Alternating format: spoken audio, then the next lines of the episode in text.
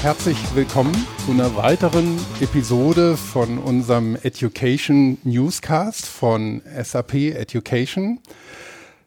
Mein Name ist Christoph Hafner und ich bin in dieser Woche auf dem Education Forum in Waldorf, ähm, das unter dem ja, unter dem Motto Wissen und wohin die digitale Reise geht, äh, steht. Und es geht um Lerninnovationen, die es ermöglichen, den digitalen Wandel besser zu gestalten. Ähm, wir haben einige Vorträge und Keynotes heute schon gehört und wir werden auch noch einige der ähm, Teilnehmer hier auf, der, auf dem Education Forum interviewen. Und ich freue mich, dass ich jetzt hier mit ähm, Carsten Jung von Accenture sitze. Hallo, Hallo Carsten. Hallo. Freut mich, dass du dir ein bisschen Zeit genommen hast für unseren Podcast. Gerne doch. Ähm, du bist bei Accenture und du bist Spezialist für Lernen und Bildung und Wissen im Großen und Ganzen, aber vielleicht mhm. stellst du dich kurz mal selber vor. Jo, mein Name ist Carsten Jung. Ich ähm, arbeite als Berater im Trainingskompetenzzentrum äh, von Accenture. Wir machen für den deutschsprachigen Raum, aber auch inzwischen für andere Länder in Europa äh, Lernlösungen in großen Transformationsprozessen. Das ist äh, bei uns die Trainingsbedarfsanalyse, aber auch ähm, dann das Erstellen von Curricula, ähm, Trainingsmaterialien, Trainingsmethoden. Wir haben ein ziemlich breites Spektrum. Wir decken auch den Bereich der Change-Kommunikation damit ab. Äh, das ist so der Arbeitsbereich, den wir haben. Wir sind nicht ähm, industriespezifisch, dadurch ist das eine sehr abwechslungsreiche, tolle Tätigkeit. Hm. Wir würden uns gerne, haben wir im Vorfeld äh, schon ein bisschen besprochen, zu dem Thema ja vom, vom eventbasierten Lernen zu einem mehr prozessorientierten und prozessbegleitenden Lernen ähm, mhm. unterhalten, was ja ein ganz wichtiger Aspekt beim Thema Lernen, Wissensvermittlung im Zuge der Digitalisierung ist. Mhm. Wir hatten in den, in den vorhergehenden Podcasts, auch in der Interviewreihe von der LearnTech ja schon einiges ähm, zu, zu Skills und Kompetenzen mhm. im digitalen äh, Wandel, bei der digitalen Transformation. Also viele geflügelte Worte, die da im Moment im Raum umherschwirren ja. und ähm, hinter denen aber dann auch ganz konkrete Ansätze stehen müssen, wenn man ja dem Leben einhauchen will oder es mhm. mitgestalten will, denke mhm. ich. Ähm, was muss sich ändern? Was muss sich ändern? Ja. Große Worte. Ja, also ich äh, denke, wir, wir können eigentlich ganz froh sein, dass wir in den letzten Jahren so einen enormen Zuwachs an verschiedenen Methoden, aber auch Tools äh, erhalten haben in der äh, Weiterbildung, äh, die wir einsetzen können. Was mich so ein bisschen stört an der gesamten Diskussion in, in diesem ganzen Bereich Learning Development ist, äh, dass wir sehr gerne immer so einen Absolutheitsanspruch haben, wenn wir über neue Methoden und neue Tools reden. Dann heißt es also heute, dass die künstliche Intelligenz irgendwann mal alles abschaffen wird. Dann heißt es davor, E-Learning wird alles ersetzen, was mal früher Klassenraum war. Ähm, ob das nun Chatbots sind oder was auch immer wir für eine Technologie nun haben, die im Lernbereich eingesetzt werden kann. Ähm, da gibt es immer sehr schnell Vertreter, die da diesen Absolutheitsanspruch haben. Und da denke ich mir, ähm, das stellt sich immer wieder raus, wenn man mit den Leuten redet, die dann in den Unternehmen tatsächlich Lernlösungen äh, gestalten müssen, dass das nicht so ist, weil äh, letztendlich, wir hatten es ja auch eben gerade bei einem interessanten Vortrag von Dr. Keil von der BASF, der eben auch gesagt hat, wir, wir bauen sehr viel im digitalen Bereich äh, an Lernlösungen, aber der Klassenraum wird deswegen nicht verschwinden. Wir haben immer noch eine Gruppe von Menschen in Unternehmen, die einfach nur durch Klassenraum erreichbar sind oder wo einfach auch die Inhalte es hergeben, dass wir Klassenraumtrainings benötigen. Also ich denke mir, aus dieser gesamten Palette von Dingen hat alles seinen Platz, es hat alles seinen, seinen Ort, wo es sinnvoll eingesetzt werden kann. Und ich denke, wir müssen viel mehr an der äh, Ecke der, der Lernkultur in einem Unternehmen schrauben. Denn da ist der größte Nachholbedarf. Äh, Lernen tatsächlich als etwas zu begreifen, das ähm, eben durch die Geschwindigkeit, die wir in Inno Innovationszyklen haben, äh, immer häufiger vorkommen wird. Und ähm, das eben äh, nicht eventbasiert ist, weil wir sagen, wir machen jetzt mal eine Weiterbildung und die nächste wird irgendwann nächstes Jahr sein oder zum nächsten Update, zum nächsten Release irgendeines neuen, einer neuen Software äh, und dazwischen findet gar nichts statt. Ähm, ich denke mir, das können sich Unternehmen immer weniger leisten und ähm, das wird einfach dazu führen, dass wir immer mehr zwischendurch auch machen müssen, immer mehr äh, Tools einsetzen müssen. Dazu sind sie ja auch da. Mhm. Und mit diesen Tools ähm, brauchen wir aber eben auch die Gelegenheit und die Zeit äh, der, für die Menschen, dass sie diese Tools in Anspruch nehmen mhm. können zum Lernen. Was würdest du denn jetzt genau unter Tools und ähm, ja unter Tools verstehen auf der einen Seite und wie ähm, die, die, die Tools, die Werkzeuge, die wir da haben, mit den Menschen zusammenzubringen, um eben mhm. so eine Lernkultur zu gestalten? Gut, das ist auf der einen Seite natürlich, sagen wir mal, der klassische, der Klassiker mm, E-Learning, WBS. Äh, dann gibt es natürlich auf der anderen Seite diese ganzen prozessunterstützenden äh, Funktionen, äh, die wir ähm, quasi beim Arbeiten aufrufen, wo wir in einer Transaktion stecken und nicht wissen, was für ein Format muss eigentlich meine Eingabe haben oder was kommt als nächstes. Da habe ich schon lange nicht mehr gemacht, muss ich jetzt mal wissen. Das mhm. ist sozusagen der einfache Teil. Auf der anderen Seite mh, mm, geht es aber auch immer mehr hin zu ähm, Social Learning, zu ähm, Austausch, Peer Learning. Also was kann ich von meinem äh, Mitarbeiter lernen, was kann ich von meinen Kollegen lernen, wie kann ich mich selbst einbringen? User-Generated Content als Stichwort. Ich habe hier eine, eine Hilfe geschrieben und die soll allen zur Verfügung gestellt werden. Äh, das kann ja textuell sein, per Video, Audioaufnahme, wie auch immer. Das ist ja eigentlich auch heute eine sehr große Palette, die ich da zur Verfügung stellen kann. Aber ich brauche eben auch ähm, die Zeit, das zu konsumieren auf der anderen Seite oder auch mich auszutauschen. Ähm, und, und das ist eigentlich so das Neue. Also diese kontextuelle Hilfe, Performance Support, äh, E-Learning, das sind meistens ja geregelte Dinge, wo ich Zeit bekomme, offiziell. Das ist so das alte Schema. Aber äh, in den anderen Dingen, wo ich mich austausche, haben wir es ähm, mit Verweildauer in Foren zu tun, wo ich mich informieren muss über bestimmte Dinge. Oder eben aber auch einfach, wenn man es mal umgekehrt sieht, ähm, es gibt in, in manchen Unternehmen äh, Führungskräfte, die sich sagen, ich nehme mir eine, ein Prozent meiner Wochenzeit, um in einem Forum, in einem Fachforum in meinem Bereich aktiv zu sein und dort Fragen zu beantworten oder auch vielleicht Hilfestellungen zu geben, den Menschen zu zeigen, in welchem Kontext sie eigentlich gerade lernen. Wo führt das mhm. Ganze hin? Was haben wir vor? Wo wollen wir, wo wollen wir sein im nächsten oder übernächsten Jahr? Äh, damit das Ganze auch eine Relevanz erhält. Also ich, ich brauche hier Zeit und Möglichkeit, das ähm, in Anspruch zu nehmen. Es muss ein Bestandteil meines Arbeitsalltags werden und nicht meines Wochenendes, meiner Ferienzeit oder wie auch immer, sondern es ist so ein Geben und Nehmen im, im Lauf der Zeit. Mhm. Ähm, vielleicht können wir ein bisschen näher auf den Begriff Performance Support eingehen, mhm. weil den, also ich finde den sehr spannend.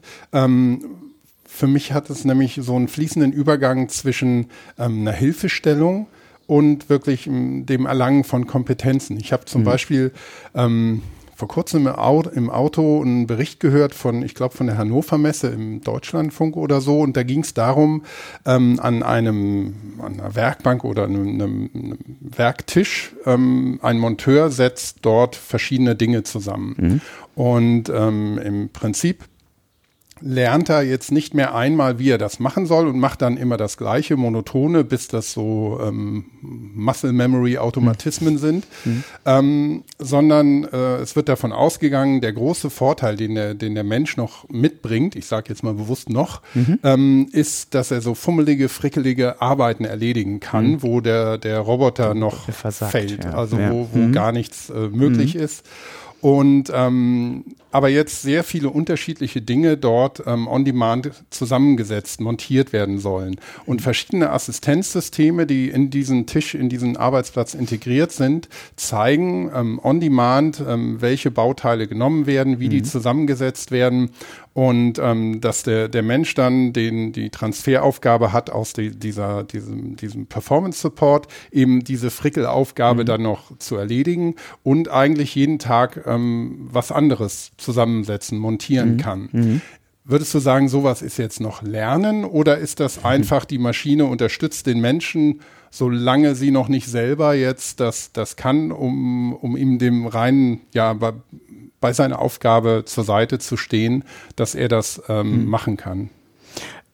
Es hat sicherlich auch was mit Lernen zu tun. Ich würde da mal unterscheiden, da gibt es sicherlich eine Komplexitätsgrenze. Also wenn ich ähm, jetzt immer einen gleichen Prozess habe, der sich vielleicht in einem Sondermodell ein bisschen ändert, dann äh, kann ich das sehr schnell nachvollziehen und kann es auch dieses Sondermodell genauso zusammenbasteln, wie ich das äh, mit meinem Standardmodell machen muss. Dann ist es natürlich im kleinen Schritt lernen. Es ist die Frage, wie hoch kann ich das skalieren? Auf welche Komplexität kann ich das bringen, wenn ich jetzt zum Beispiel ähm, eine neue Softwareversion habe, neues SAP-Release und irgendwas funktioniert anders? Ähm, ist es dann immer noch so, dass ich, wenn ich mich da Schritt für Schritt, Feld für Feld durchkämpfe, um dem nachzufolgen, was mir diese Performance-Support-Funktion äh, äh, sagt, ob ich das tatsächlich lerne oder ob ich dann so im Stress bin, dass ich nichts falsch mache, mhm. ähm, dass ich das 20 Mal wiederholen muss, bis ich dann auch diesen Schritt verstanden habe, ob es da nicht einfacher wäre zu sagen, hier ist ein kleines Lernmodul, dann hast du ein paar Übungen da drin. Vielleicht gibt es noch eine Sandbox-Funktion, wo du das äh, ohne Risiko nicht im Live-System alles nachvollziehen kannst. Ähm, ich, ich glaube, also auf jeden Fall ist es Lernen, aber eigentlich ist es ja für gedacht, ähm, dass wir Gelerntes wieder so ein bisschen aus dem Hintergrund hervorholen. Denn oftmals sind ja solche Sachen wie, äh, ich weiß nicht mehr genau, wie das mit dem Tabellenformatieren in Word geht, ähm, ist eine Sache, weil ich einfach nicht so häufig mit Tabellen in mhm. Word arbeite. Genau. Ja, also insofern ist es da am richtigen Ort. Ich kann es natürlich auch für was anderes verwenden mhm. und kann gucken, dass ich vielleicht daraus auch Lernen mache. Aber das ist genau das, was ich meine. Ähm, jedes Ding hat so seinen Platz und äh, es lassen sich natürlich auch mit vielleicht mit einer VR-Anwendungen ähm, komplexe Programme äh, erklären, aber ich weiß nicht, ob es nicht sinnvoller wäre, dann eine andere Methode anzuwenden. Also ich glaube, wir müssen da ein bisschen flexibel einfach sein in der Erfindung von Methoden und die dann entsprechend anpassen. Mhm. mhm. Ja, wir, wir haben ja auch eben in einem Vortrag heute Vormittag ähm, hier auf dem Education Forum gehört, ähm, diesen Ansatz beim E-Learning, dieses mehr oder weniger berühmt-berüchtigte Learn Anytime, Anywhere, dass das mhm. der unbekannte Ort ist, den es gar nicht gibt. ähm, sondern dass man das Lernen hier wirklich in den Arbeitsprozess integriert und das bei, bei Software insbesondere ja auch ein spannender Punkt ist, mhm. ähm, dass sich die, die Leute nicht unbedingt ähm, zurückziehen, sondern ähm, vielleicht, jetzt geht hier gerade das, das Licht fast aus, automatisch wie von Geisterhand in dem Raum, in dem wir sitzen, aber wir lassen uns erstmal nicht beirren. Mhm. Ähm, wo waren wir bei Software? Ähm, wenn in die Software jetzt ähm, nicht nur eine Hilfe eingebaut ist, sondern auch noch das Lernen, mhm. ähm, wie würdest du das trennen für den Benutzer oder würdest du es gar nicht trennen? Soll das ähm, ein übergangsloser ähm, Prozess sein, dass man äh, Hilfe bekommt, also diesen. Performance Support, mhm. aber zugleich auch diese, diese Lernaufgaben da drin integriert hat? Oder sind das wirklich, sagt man dem Lerner hier jetzt? Lernen. Ich meine, es ist doch eigentlich der Traum äh, jedes äh, Mitarbeiters in, in dem Bereich Lernen, dass es sowas gibt, weil ähm, der individualisierte äh, Learning Journey mhm. ist ja genau das, wovon alle träumen, dass es das tatsächlich gibt. Ich meine, vielleicht sind wir noch ein bisschen weit entfernt davon, davon zu reden bei völligen Neuanführungen, aber wenn wir sowas haben, dass wir Menschen in einer Gruppe haben, die ähm, meinetwegen eigentlich alle über ein ähnliches äh, Profil verfügen, Skill-Profil verfügen, aber einer hat eben bestimmte Dinge noch nicht so häufig gemacht, dass der dann nun einsteigen kann und sagen kann, ich gucke mir jetzt noch mal kurz dieses Einführungsvideo an oder ich lese mir noch mal dieses oder jenes Hilfemodul durch, äh, um das ein bisschen besser zu verstehen, was ich hier mache dann ist es doch genau das, was wir haben wollen. Wir wollen doch ähm, ohne, möglichst ohne große Unterbrechung des Arbeitsablaufes und ohne Herausnahme womöglich noch des Mitarbeiters aus dem Arbeitsprozess ähm, ins Lernen hinein, äh, das so, so geschmeidig wie möglich halten im, im Arbeitsalltag. Und ähm, da finde ich das eine hervorragende Möglichkeit, ähm, einfach, ähm, dass mir gesagt wird, hier, wenn du jetzt diese Hilfe wenn dir das nicht reicht, hier gibt's noch genau mhm. das äh, Lerndokument dazu. Ähm, dann, dann ist doch eigentlich für mich eine perfekte Lösung äh, mhm. eigentlich für den Arbeitsplatz da. Dass wir daraus natürlich jetzt nicht sagen können, dann lernt der Mitarbeiter auch schon noch gleich das, das neue Modul, das wir hier eingeführt haben oder die neue äh, Software, äh, das Enhancement oder wie auch immer, das ist wieder was anderes. Das kann ich jetzt nicht unbedingt äh, voraussetzen. Das erfordert dann wieder Zeit und vielleicht auch jemanden, der das mal erklärt oder der Nachfragen ähm, entgegennimmt. Aber so für sowas ähm, ist es doch wunderbar. Hm, ja. Ja, ich denke auch, also gerade dieses auch immer wieder mal noch ja, Auffrischen vom, vom Wissen bei mhm. Aufgaben, die man nicht ähm, ja, täglich oder äh, dauernd jede Stunde macht, mhm. ähm, ist das ein ungeheuer ähm, wichtiger Aspekt, aber auch ähm, bei der Vielzahl von Rollen. Also ich habe so ein konkreten Beispiel bei einem ähm, Benutzer von ähm, SAP S4HANA, der im Bereich Finance arbeitet mhm. und der hatte nicht nur zwei oder drei Rollen, sondern der hatte 30 Rollen, die mhm. er, weil es eine kleine Firma ist, mhm. ähm, abdecken muss und entsprechend viele ja, Aufgaben, die er in, in der Software dann ähm, mhm. abarbeiten möchte. Mhm. Und ähm, manche jeden Tag, manche nur zum Quartalsabschluss oder mhm. zum Monatsabschluss. Also wo ja eben nicht diese Muscle Memory sich rausbildet, dass man da genau weiß, was man zu tun hat, sondern ja. immer erst mal, ach, wie, wie ging es jetzt noch? Und sich das ähm, nochmal einverleiben kann. Aber es muss dann eben auch kurz und knackig sein. Richtig, muss kurz und knackig sein. Es, ich kann es mir auch vorstellen für, für Onboarding. Ja? Jemand, mhm. der ganz neu ist, der weiß schon was von der Materie, aber er muss sich noch in die Spezifika der Firma einarbeiten, in der er jetzt neu anfängt zum Beispiel. Für sowas äh, ist das auch sehr gut geeignet. Also mhm. es gibt schon verschiedene Einsatzszenarien. Und ich denke auch, dass das ähm, große Ding ist nicht unbedingt das Großunternehmen, wo jeder so seinen Platz hat, mehr mhm. oder weniger, sondern das äh, kleine mittelständische Unternehmen, wo die Arbeitsgebiete sich sehr weit spannen zum Teil. Mhm. mhm das stimmt. Ja. Mhm. Ähm, Du als ähm, Mitarbeiter von Accenture hast ja bestimmt auch einen, einen relativ weitläufigen Überblick, ähm, wo verschiedene Firmen, Unternehmen heute mhm. denn stehen ähm, bei der Digitalisierung oder bei dem Thema Digitalisierung generell. Mhm. Wir haben das eben auch in ähm, in einem ähm, Vortrag äh, gehört, dass ähm, viele schon eine Vision haben, mhm. manche auch einen, einen, Plan zur Umsetzung, aber nur ganz wenige wirklich mit einer Umsetzung schon begonnen mhm. haben. Keine Roadmap, ja. Keine, mhm. keine konkrete Roadmap und noch, mhm. noch auch schon gar nicht konkrete Tasks oder Aufgaben, mhm. ähm, Arbeitsschritte abgeleitet haben. Mhm. Ähm, wie würdest du das ähm, einschätzen, gerade im, im Bezug auf, auf Lernen und ähm, ja, die, die Änderung der, der, oder der Wandel in, in dieser Lern- und Wissenskultur in Unternehmen? Mhm. Also klar, man kriegt eine ganze Menge mit und ähm, äh, vieles ähm, ist da sind natürlich sicherlich immer wieder neue Ansätze gefahren worden. Da hat man dann äh, E-Learning entdeckt, man hat äh, irgendwelche Skype-Sessions entdeckt für sich. Manche großen Unternehmen haben auch äh, die Akademiesysteme für sich entdeckt, große Lernplattformen. Ähm, allerdings genau an dem Punkt stellt man immer wieder fest, äh, gerade im Bereich Akademie zum Beispiel, da hat man dann zwar ein mächtiges Instrument, eine Lernplattform äh, mit allem drum und dran, was man sich nur wünscht, aber bespielt wird es einfach nicht. Es wird mhm. als Repositorium für irgendwelche Dokumente genommen, es wird zum äh, Planen für die ganze Trainingslogistik auch gerne herangezogen, weil sich da bestimmte Module dafür eignen. Äh, letztendlich lässt man aber dann das Training außerhalb der Akademie stattfinden. Es gibt da auch keine Austauschplattform und ähnliches. Also ähm, ich muss immer wieder mh, hm, feststellen, dass mh, hm, der Ansatz nicht wirklich wirklich äh, konkret durchgedacht ist, weil es oftmals in meiner Beobachtung so ist, dass wir sehr verschiedene Sichtweisen auf Training in den Abteilungen noch haben. Ja, der Vertriebsverantwortliche äh, äh, sieht Training völlig anders als derjenige, der im Einkauf sitzt oder mhm. der in der Buchhaltung arbeitet oder wo auch immer in, in den verschiedenen und man hat keine gemeinsame Vision dessen, was wollen wir eigentlich mit Training in dieser Firma erreichen, was ist unser gemeinsames Ziel. Man hat immer nur dieses Projekt vor Augen.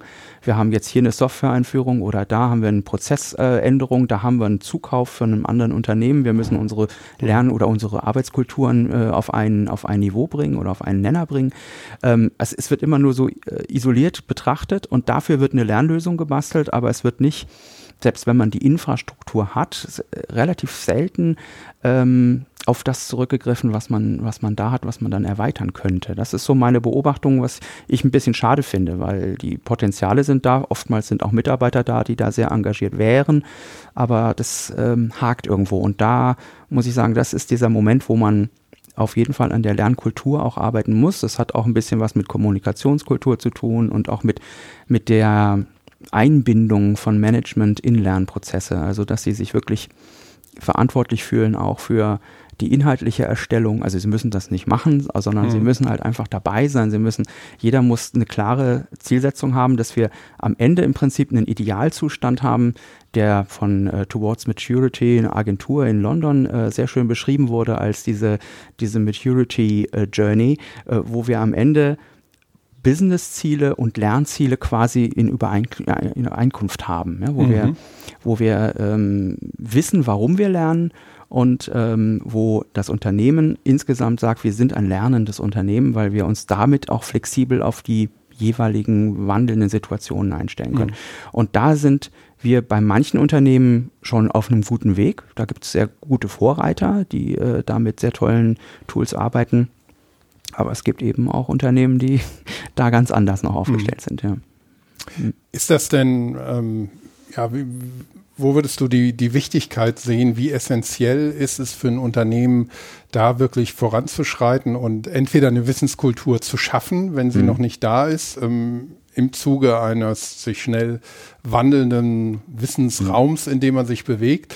Oder ähm, ja, ist das vielleicht ähm, ja eben genauso wichtig, diese Wissenskultur zu ändern? Wie essentiell ähm, würdest du das als einen Erfolgsfaktor für Unternehmen für die nächsten Jahre hm. sehen?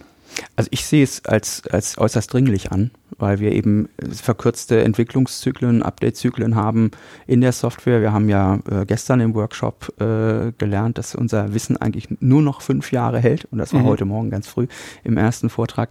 Äh, fünf Jahre ist nun wirklich keine lange Zeit. Und innerhalb dieser fünf Jahre ist auch schon vieles los. Da gibt es mhm. auch diverse ähm, Neuerungen und, und Veränderungen ähm, auf die kann man sich eigentlich nur einstellen, wenn man selbst in einem agilen Modus arbeitet und nicht darauf wartet, äh, wann machen wir denn mal jetzt was Konkretes und wann planen wir das dann mal und dann zieht sich das ewig hin. Das kann ja schon mal ein halbes Jahr dauern in so einem großen Unternehmen, bis dann alles mal so fokussiert ist und fertig ist. Ähm, ich glaube, dass das Entscheidende ist, ähm, die Unternehmen, die erfolgreich sind, sind meistens genau in diesem Prozess schon drin, dass sie sagen, wir, wir lernen voneinander, miteinander und wir haben das Lernen als einen integralen Bestandteil unserer Unternehmensstrategie entdeckt. Ähm, und auf diesem Weg arbeitet man eigentlich immer entspannter, weil man dann auch das alles schneller adaptieren kann, weil man Prozesse hat, man hat Foren, man hat ähm, die, das mögliche, das nötige Equipment dafür, ähm, auf, äh, ob das nun Success Factors ist, äh, andere Plattformen, die, äh, in denen ich das dann auch relativ äh, einfach umsetzen kann. Ich muss es eben aber nur auch konsequent nutzen und auf diesem Weg muss ich so einen Konsens in der Firma bilden, der das auch als Ziel hat. Und äh, ich, ich glaube, das ist der einzige Weg und deswegen halte ich es zumindest für essentiell, dass wir im Bereich der Lernkultur da eine Menge Nachholbedarf haben bei vielen eigentlich bei allen Unternehmen. Also die, das Ideal erreicht niemand. Ja. Mhm. Also das totale Ideal, ja. wo selbst der CEO noch im Forum aktiv ist und seinen Mitarbeitern ja. Rede und Antwort steht, ich glaube, das ist weit, weit entfernt. Aber doch zumindest in dieser Richtung, dass wir den, den Lerner nicht mehr als Empfänger von Informationen sehen, sondern als Teilnehmer, als tatsächlichen Mitarbeiter, der auch ein wirft, was er zu sagen hat dazu, der selbst produzierte Videos hochlädt, der selbst äh, Tipps in Foren gibt, der äh, und natürlich auf der anderen Seite den Manager, der vielleicht auch vom Unternehmen lernt, ähm, ob es bestimmte Dinge zu verbessern gibt in Abteilungen, im Prozess oder was auch immer im Produktbereich. Ähm, das ist ja auch ein Austausch, der dann da stattfindet und das ist ja auch Lernen. Hm. Hast du vielleicht, also zum Abschluss, ähm, wir, wir, sind hier zur Information für unsere Hörer in der Mittagspause vom Education Forum und ich halte Carsten sowohl vom Essen als auch vom Austausch mit anderen, als auch von, von manchen spannenden Sachen, die er sich anschauen kann, ab. Das, Aber davon haben dann natürlich wir, wir alle hier, die, die wir den Podcast hören, was. Mhm. Ähm, vielleicht ähm, zum Abschluss noch, noch ein Punkt. Hast du vielleicht ein, ein Beispiel oder ist dir schon mal begegnet, ähm, ein Start-up, die vielleicht ähm, ja diese so eine Wissenskultur, wie du sie gerade beschrieben hast, von vornherein in ihr, in ihre Firmenkultur mit eingebaut haben. Also dass dieses vom, wirklich vom CEO oder mhm. vom Gründer bis hin zu, zu allen Mitarbeitern eben so eine Teilenkultur ähm, gelebt wird. Oh, ja, also ich, ich denke mir mal, ich, ich, ich habe nicht so viele Startups von innen kennengelernt, mhm. aber ich äh, gehe mal davon aus, dass es dort ähm, ohnehin ein gelebtes, ein gelebter Prozess ist, weil einfach der Wissensbedarf enorm ist und an jeder Ecke muss jeder alles tun und irgendwo muss das auch alles, ähm, natürlich muss jeder voneinander profitieren. Ich glaube auch, es ist das Ziel vieler Unternehmen, dass sie ihre Mitarbeiter immer wieder zu aufmuntern, äh, doch ihr Wissen auch zu teilen, was sie auf einer Konferenz mitgenommen haben, was sie gerade gelesen haben. Da gibt es ja immer wieder so Aktionen manchmal bei, bei Unternehmen, äh, was liest du gerade und ähnliches, also mhm. da um, um so einen Austausch in, in Gang zu setzen. Also da ähm, gibt es schon einiges. Ich, ich stelle es immer wieder fest, dass es immer so partiell Dinge gibt. Meistens ist das abteilungsbezogen. Man lernt voneinander in der Abteilung, weil man ähnliche Probleme hat und ähm, das ist aber nicht unbedingt dann abteilungsübergreifend mhm. äh, oder nicht immer. Ja, ja. Das, also es äh, begegnet einem eigentlich da alles, was das angeht. Ähm, schöner wäre es, wenn es immer, wenn es immer größer würde, dieses mhm. Ding und die Möglichkeiten sind da, noch nie so groß gewesen, die Vielzahl ja. an Möglichkeiten. Mhm. Ja, bei ein schönes Beispiel, nicht als Startup, das ist schon eine Weile her, aber bei SAP gibt es ja dieses Konzept von zahlreichen Kaffeeecken, mhm. die nicht dafür da sind, um die beste Infrastruktur äh, zur Kaffeeversorgung der Mitarbeiter ähm, aufzubauen, mhm. sondern eben auch als Austauschorte dienen, wo man mhm. eben nicht ähm, am Schreibtisch sitzt in mhm. Arbeitshaltung mhm. und äh, den Fokus hat, sondern eben immer wieder irgendwo hingehen kann, sich treffen kann, sich mhm. austauschen kann. Also ich glaube, das ist in der Tat ein ganz wichtiger Aspekt. Ähm, Büroflächen, das stimmt. Also in Büroflächen, da ja. gibt es einiges, aber es ist oft ähm, dann so partiell. Da hat man dann so eine Ecke. Auf meinem letzten Projekt, da gab es so eine Ebene. Mhm. Da war so eine Ebene, da waren aber auch nur Externe da. Deswegen, man hatte mhm. keinen richtigen Arbeitsplatz für die. Also hat man eine Ebene geschaffen in einem Gebäude, die dann wiederum so in diesem kollaborativen Stil gebaut war. Da gab es dann Diskussionsecken, Arbeitsecken, niedrige Tische, hohe Tische und, und, und. Also die Vielzahl war da, das war schon, war schon gut. Der Rest hat nicht unbedingt immer davon profitiert, ja. also die Mitarbeiter nicht unbedingt. Ja. Mhm. ja, so konsequenter durchgezogen hat das ja Google mit mhm. seiner Art von Büros, wo viele Räume eher wie Wohnzimmer oder wie ein Café oder mhm. so was viel kommunikativeres gestaltet sind als ähm, das typische Großraumbüro oder das Vierer-Arbeitszimmer. Richtig, also ich halte das auch für, für gut insgesamt für die Unternehmenskommunikation. Ähm, man hat das manchmal unter diesem Aspekt auch, ähm, habe ich zumindest gelesen, immer wieder gerne bringt man das hervor, dass es so eine Art äh, der, der Arbeitsstil der, der jungen Mitarbeiter ist. Ähm, aber ich halte das auch genauso für ein bisschen merkwürdiges Argument, wie man sagt, ähm, wir müssen mehr E-Learning machen, weil wir haben immer jüngere Mitarbeiter, die das gerne haben wollen. Mhm. Ich habe noch keinen Mitarbeiter über 50 erlebt, der gesagt hat, E-Learning mache ich nicht, mhm. wenn es ihm nicht irgendwie sinnvoll erschien, es zu tun. Also genauso ist es mit solchen kollaborativen äh, Arbeitsecken und anderen Arbeitsatmosphären. Mhm. Solange es die Menschen anspricht und sie sich damit genau äh, in der Produktivität voranbringt oder sie das einfach motiviert, ähm, ist das doch wunderbar. Ich glaube, das hat mit Alter gar nicht so viel zu tun. Gut. In diesem Sinne, Carsten, ich glaube, dann können wir einen Deckel drauf machen, obwohl ich hm. noch einige spannende Fragen natürlich hätte, aber ich vielleicht in einer nein, nein, nein, nein, auf gar keinen Fall. Vielleicht können wir auch noch mal eine Folge-Episode ähm, starten. Gerne. Mhm. Vielen Dank, dass du dir die Zeit genommen hast. Danke auch. Und ich wünsche dir noch weiterhin viel, viel spannenden Input und Spaß auf dem Education Forum. Habe ich bestimmt. Vielen Dank.